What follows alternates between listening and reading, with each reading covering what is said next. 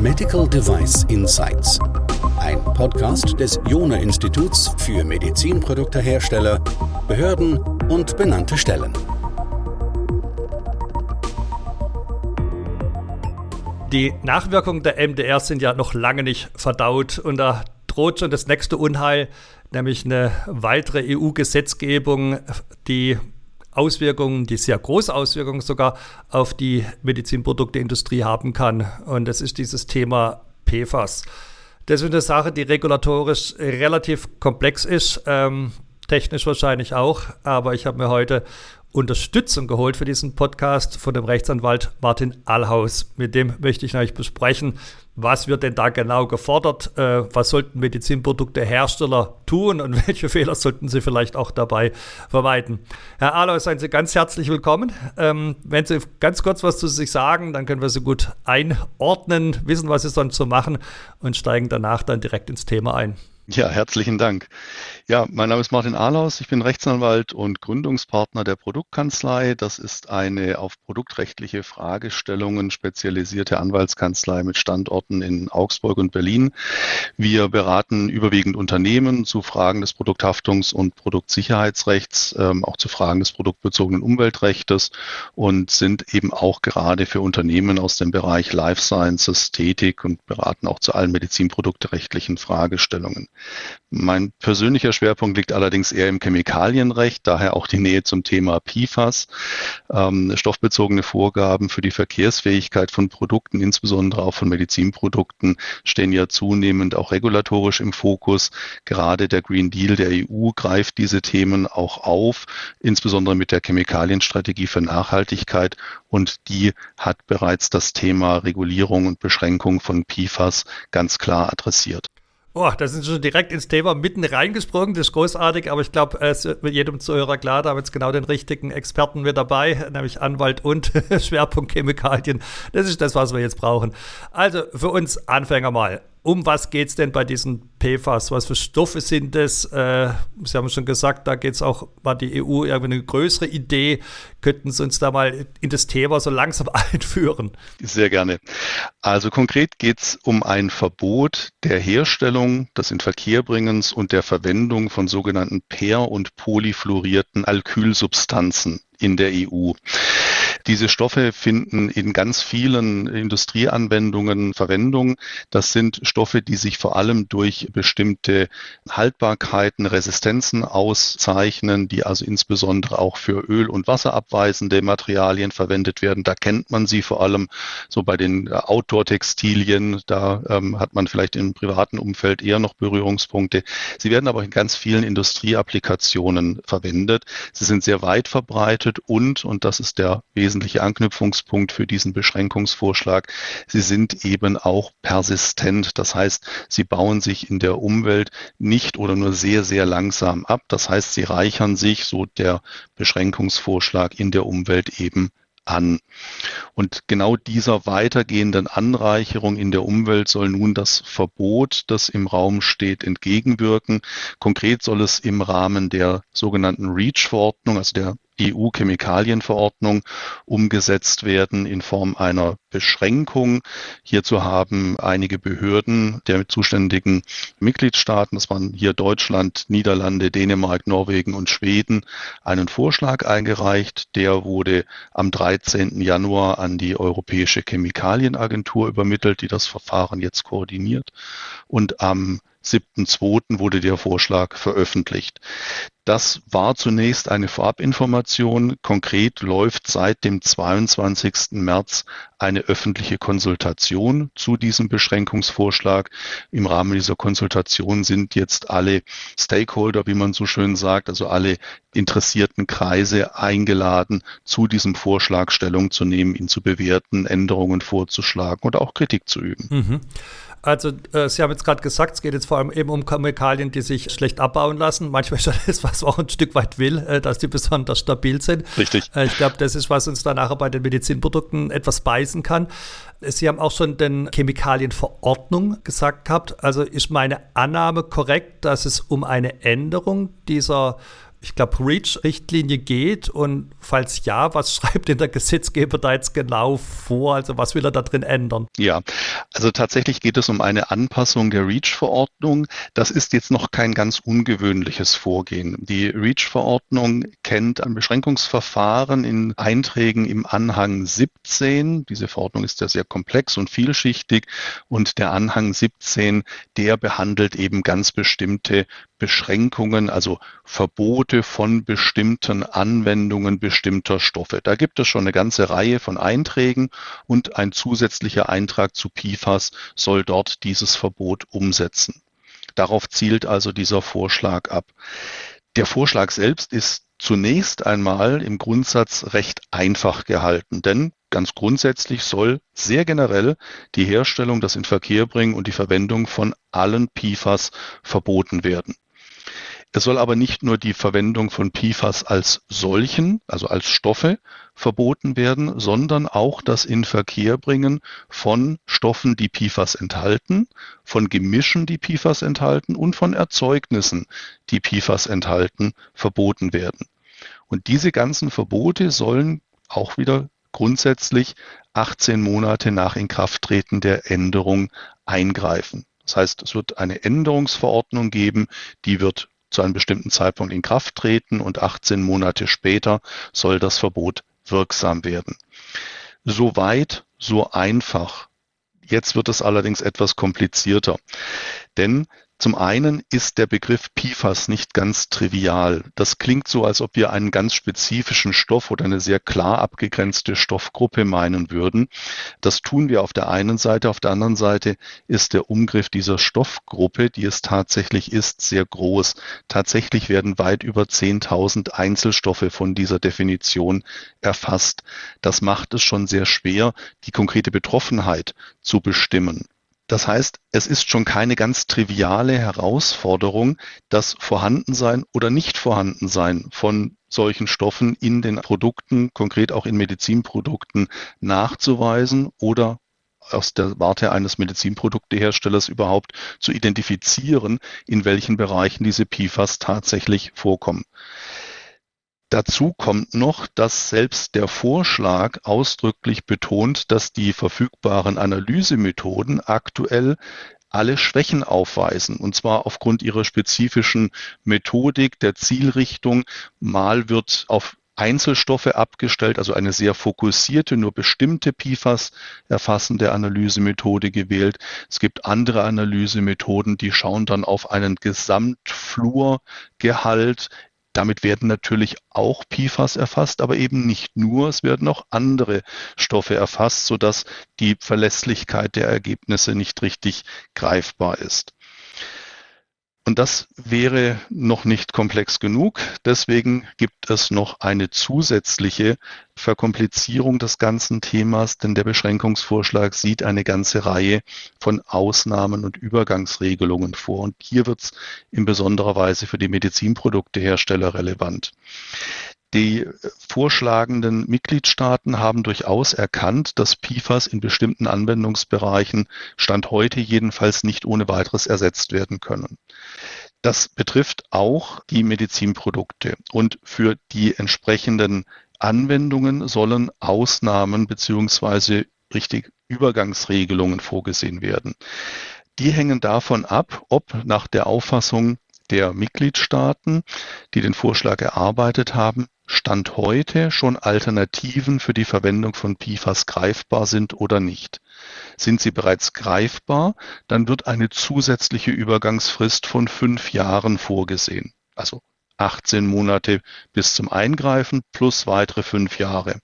Das heißt, wir insgesamt reden wir dann über 6,5 Jahre Übergangszeitraum. Und in all den Fällen, in denen solche ähm, Alternativen noch nicht identifiziert werden können oder Forschungsvorhaben noch laufen und noch keine Ergebnisse produziert haben, sollen weitere zwölf Jahre an Übergangsfrist hinzukommen. Das heißt 18 Monate plus zwölf Jahre, das heißt insgesamt 13,5 Jahre bis zum Eingreifen der Beschränkung. Das klingt jetzt vergleichsweise komfortabel. Es ist allerdings so, dass gerade für die Medizinprodukte ähm, nahezu alle vorgeschlagenen Übergangsregelungen derzeit noch in Überprüfung begriffen sind. Das heißt, kein einziges Medizinprodukt kann heute schon verlässlich für sich in Anspruch nehmen, auf jeden Fall von einer solchen verlängerten Übergangsregelung profitieren zu können. Hinzu kommt, dass die derzeit in Diskussion befindlichen Übergangsregelungen für Medizinprodukte nur einen Bruchteil der Medizinprodukte überhaupt erfassen. Sachlich sind das sehr spezifische Übergangsregelungen und beileibe keine generalisierenden Regelungen, die eine große Zahl oder große Bandbreite oder gar alle Medizinprodukte erfassen würden. Oi, das war jetzt contentreich. das muss ich kurz mal zusammenfassen, damit wir das alles haben. Okay, also was Sie geschildert haben, ist, es geht in der Tat darum, die REACH-Verordnung anzupassen. Unter anderem diesen einen Anhang. Dann haben Sie geschildert, dass diese Änderung erstmal relativ kompakt wirkt, weil sie einfach alle PFAS und deren Vorprodukte oder deren Herstellung, Inverkehrbringung, Produktion einfach mal komplett verbietet. Das könnte jetzt einfach sein, ist es aber aus mehreren Gründen nicht. Der erste Grund, den Sie genannt haben, ist, dass die Abgrenzung, was jetzt zu dieser Stoffgruppe gehört, schon mal schwierig ist. Sie haben geschildert, dass da mehr als 10.000 Stoffe drunter beteiligt sind und man nicht jetzt immer binär entscheiden kann, gehört jetzt eine Chemikalie da noch mit rein oder gehört sie nicht mit rein. Das zweite Problem, das Sie geschildert haben, ist, wenn man eine Anforderung erfüllt oder nachweisen muss, dann brauchen wir dazu auch Messmethoden. Und es ist alles andere als klar, wie jetzt bestimmt werden kann, ob diese regulatorischen Anforderungen erfüllt sind oder nicht. Äh, also das macht die Sache noch ein bisschen schwieriger. Was Sie indirekt noch mitgeschildert haben, ist dadurch, dass es ja pauschal für alle Stoffe gilt, jetzt unabhängig davon, ob man entscheiden kann, ob sie jetzt da reinkommen oder nicht, gibt es ja da keine Unterscheidung, also wie man es vielleicht sonst auch kennt, Nutzen-Risiko-Abwägung, ja, die ist eben auf dem Einzelstoff nicht vorgesehen, sondern eigentlich auf einer Stoffgruppe, was die Sache es noch weiter herausfordernd macht für die Medizinproduktehersteller. Dann haben sie geschildert gehabt, dass man da eigentlich relativ schnell voranschreiten will. Also sobald es verabschiedet ist, hat man erstmal nur in Anführungsstrichen 18 Monate Zeit, bis dann die neue Version der Verordnung greift. Sie haben aber auch gesagt, dass man schon eingesehen hat, dass man das jetzt nicht bei allen Produkten so nahtlos ersetzen kann und unterscheidet deswegen eigentlich zwei Fälle, nämlich gibt es bereits einen, einen alternativen Stoff, dann hat man nur fünf zusätzliche Jahre Zeit oder hat man diese Alternative nicht, dann gibt man dem zwölf zusätzliche Jahre um damit jetzt auszugehen. Und jetzt am Schluss haben sie gesagt, dass, dass sich das viel anhören würde, aber dass es natürlich jetzt gar nicht so viel sei. Also das kenne ich jetzt allein von den klinischen Prüfungen her, wie lange sowas oft dauert. Und es muss ja dann auch erforscht und nachgewiesen sein. Aber damit sind wir jetzt genau eigentlich in der nächsten Frage mittendrin. Was sind die Auswirkungen auf die Medizinproduktehersteller, die sich jetzt daraus ergeben? Also vor allem eben aus diesem Verbot und aus dieser begrenzten Übergangsfrist. Ja, Sie hatten zu Recht schon darauf hingewiesen, in den Fällen, in denen Medizinproduktehersteller Stand heute PFAS einsetzen, bewusst oder unbewusst, das bedarf ja dann auch immer noch mal der gesonderten Aufklärung, bedarf es sicherlich einer Umstellung, um diesem künftigen Verbot Rechnung zu tragen. Und das bedeutet letzten Endes, dass die entsprechenden Konformitätsbewertungen für Medizinprodukte neu angegangen werden müssen, weil aufgrund der Materialveränderungen oder auch der Funktionsveränderungen, die damit einhergehen, neue Bewertungen erforderlich sind. Das heißt, die gesamte zeitliche Vorlauf- und Planungsphase, die hierbei zu berücksichtigen ist, muss natürlich zusätzlich zum Forschungs- und Entwicklungsaufwand hinzugerechnet werden. Und dann, wie Sie zu Recht sagen, sind zwölf Jahre Jahre am Ende keine sehr lange Zeitspanne mehr. Es kommt noch ein anderes hinzu. Die Auswirkungen für Medizinproduktehersteller sind deswegen so besonders problematisch, weil der Vorschlag keine generelle Ausnahme oder keine generell lange Übergangsfrist für Medizinprodukte als solche vorsieht. Das kennen wir aus anderen Regulierungsansätzen, bei denen Medizinprodukte ganz generell einer bestimmten Ausnahme oder Übergangsregelung unterworfen werden.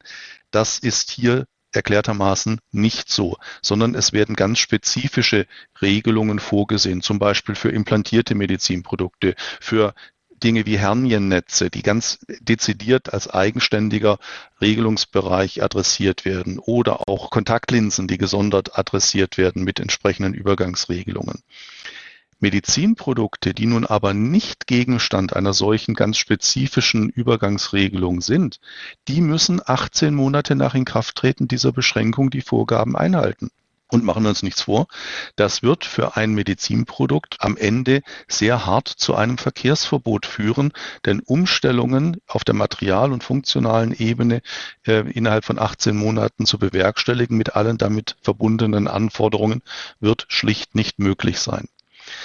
Das bedeutet, dass wir im Bereich der Medizinprodukte ganz klar auf einen, ein Verkehrshindernis zurollen, wenn die Ausnahmen und Übergangsregelungen hier nicht auf die einzelnen Produkte angepasst vorgesehen werden.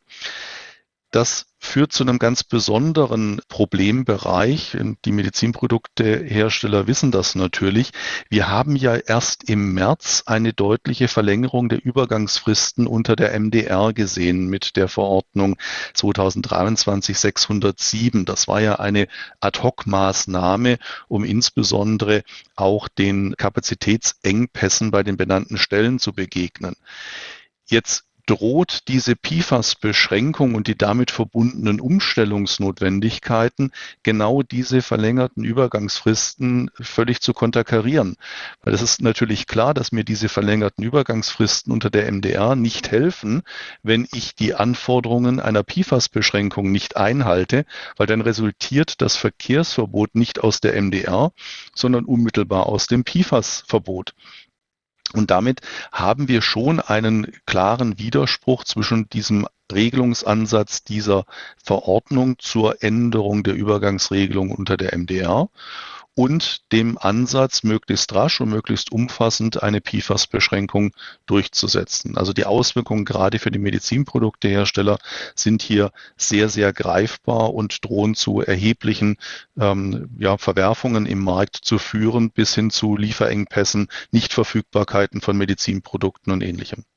Sie haben jetzt, wenn ich es richtig gezählt habe, zwei, also besonders massive Kritikpunkte geäußert. Ähm, das erste ist die Art, wie Ausnahmen definiert werden. Ja. Also letztlich in der Informatik wird man es nennen, hatten die eine Closed World Assumption, nämlich wir haben eine endliche Anzahl an Produkten und dann picken wir die raus, die von einer Ausnahme sozusagen profitieren dürfen. Die Realität ist aber eben keine Closed World, sondern wir werden neue und andere Produkte haben.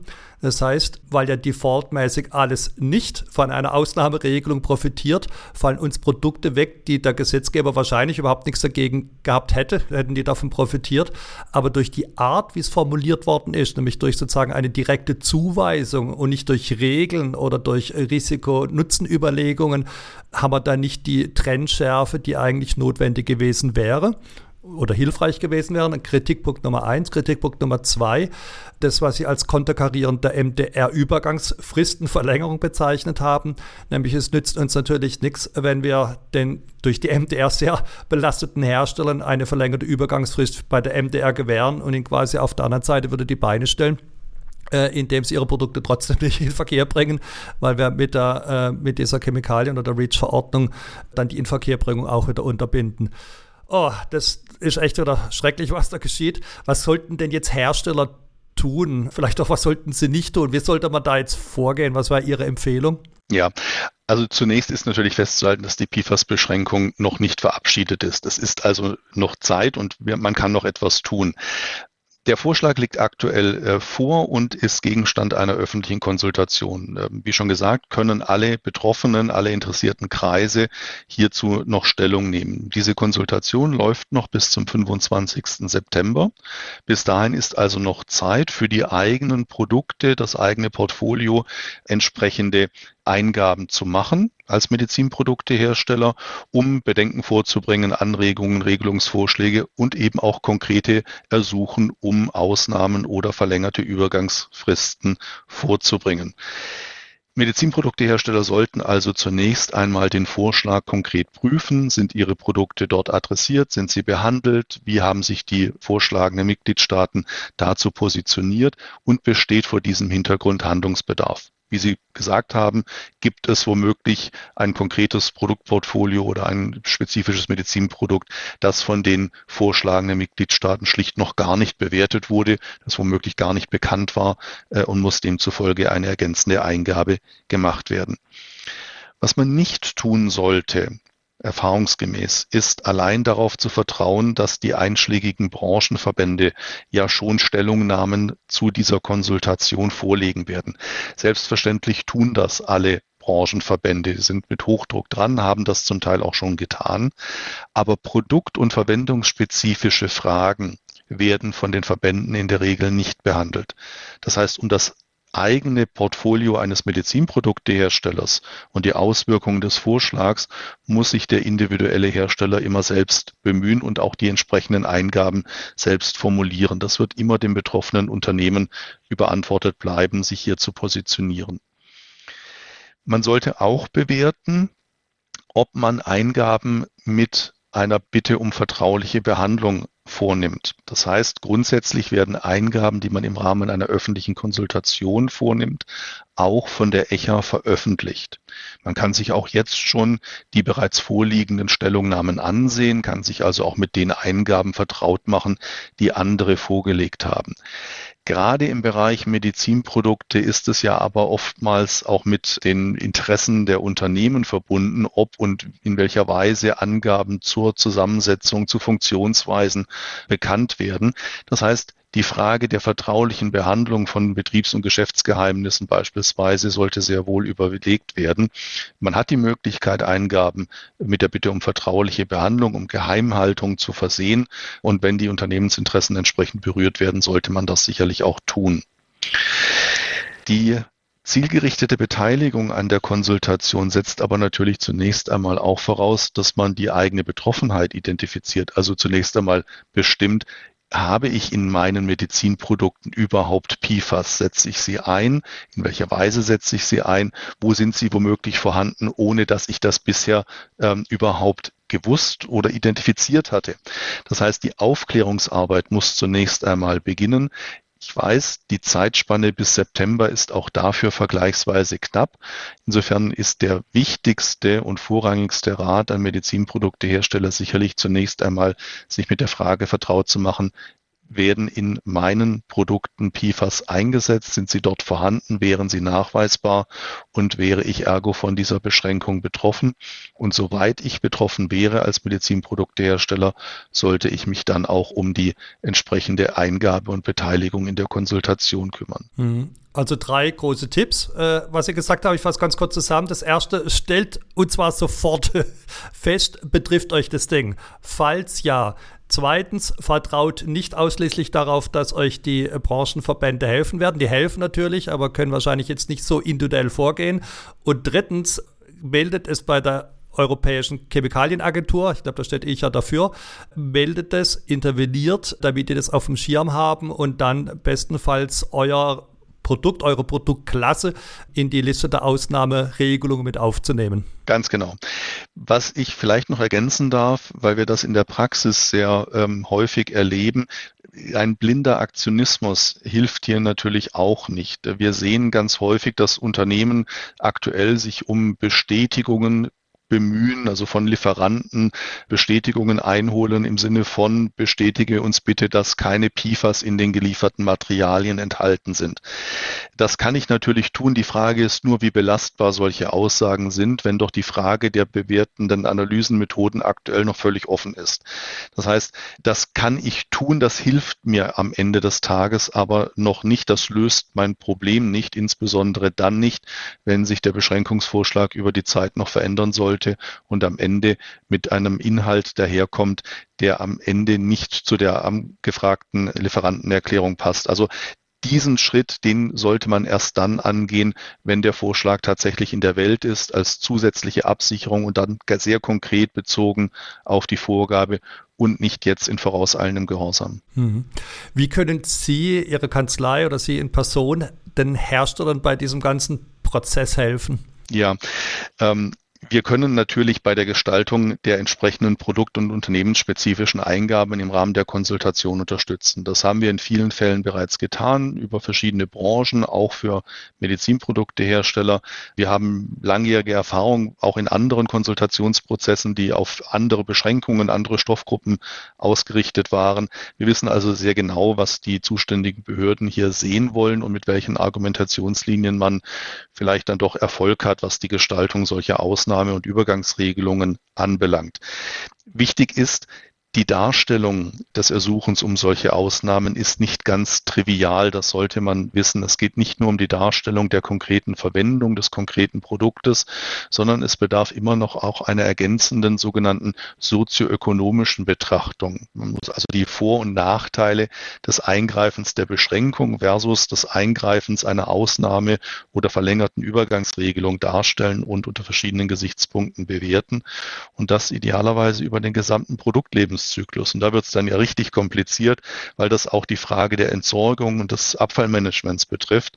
Fragen, die ja so ohne weiteres auch nicht immer auf Basis von verfügbaren Informationen bei den einzelnen Unternehmen beantwortet werden können.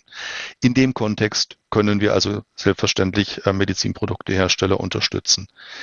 Wir können aber natürlich auch im Vorfeld bei der Ermittlung von Betroffenheiten unterstützen, bei der Frage, wie geht man das Thema an, welche Vorkehrungen muss man im Bereich eigenständiger Product Compliance Prozesse mit Blick auf diese und vielleicht auch ähnliche künftige Beschränkungen anwenden und welche Adaptionen sind notwendig. Denn, das darf man nicht vergessen, diese PFAS-Beschränkung ist ja nur ein erster Schritt.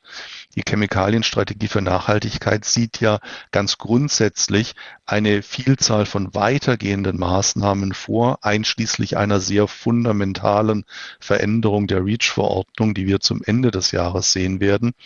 Und diese Vorgehensweise mit einem Beschränkung, einem Verbotsansatz für ganze Stoffgruppen, mit nur dezidierten Einzelausnahmen und keinen großen Bereichsausnahmen, das wird eher die Regel werden. Das ist nicht mehr die Ausnahme, das ist es aktuell. PFAS ist momentan noch ein Sonderfall. Es wird aber künftig eher der Regelfall werden, dass solche Beschränkungen für ganze Stoffgruppen und für nahezu alle Industriebereiche umgesetzt werden. Und das bedarf natürlich auch unternehmensintern einer gewissen Anpassung im Bereich der Product Compliance Prozesse. Oh, damit entlassen Sie uns ja mit einem ganzen Kaleidoskop an Gefühlen. Auf der einen Seite vielleicht ein kleines Gefühl der Verzweiflung, da kommt noch viel mehr auf uns zu, auf was wir uns vorbereiten sollten. Auf der anderen Seite auch wieder mit dem Gefühl der Hoffnung, man kann durch Eingaben, wenn die gut geschrieben sind, gewisse Dinge vielleicht noch abwenden und vielleicht auch mit dem Gefühl des Respekts, weil diese Eingaben, von denen Sie geschildert haben, eben gut begründet sein müssen. Und da verbirgt sich ja ein hochkomplexes letztlich Risikomanagement oder Nutzen-Risiko-Abwägung dahinter, die deswegen so besonders anspruchsvoll sind, weil wir ja ganz verschiedene Größen auf den Waagschalen liegen haben. Es ist nämlich die Gesundheit, ja, und zwar vielleicht des Patienten versus die Gesundheit der Bevölkerung. Äh, es sind ökonomische Aspekte. Es ist der, As der Aspekt vielleicht kurzfristig versus langfristig. Ja, der kurzfristige Nutzen für den Patienten und die langfristige vielleicht Schädigung der Bevölkerung. Also es sind ganz viele Dinge, die hier zusammenkommen müssen. Das, was man vielleicht ein bisschen von den Health Technology Assessments bei manchen Medizinprodukten her kennt. Und da braucht es einfach Experten dazu. Und Sie haben gesagt, dass Sie als Experte dafür zur Verfügung stehen würden, genau solche Eingaben auch zu formulieren und sich dann auch auf künftiges Ungemach vorzubereiten. Herr Ahlhaus, ich danke Ihnen von Herzen für diesen großartigen Einblick in diese vielleicht auch ein bisschen erschreckende Welt, aber es hilft nichts. Jammern hilft hier nicht und abwarten hilft noch viel weniger. Also es heißt hier wieder tätig werden und ich bin froh, dass es Menschen wie Sie gibt, die dabei helfen. Vielen Dank, Herr Ahlhaus. Sehr, sehr gerne.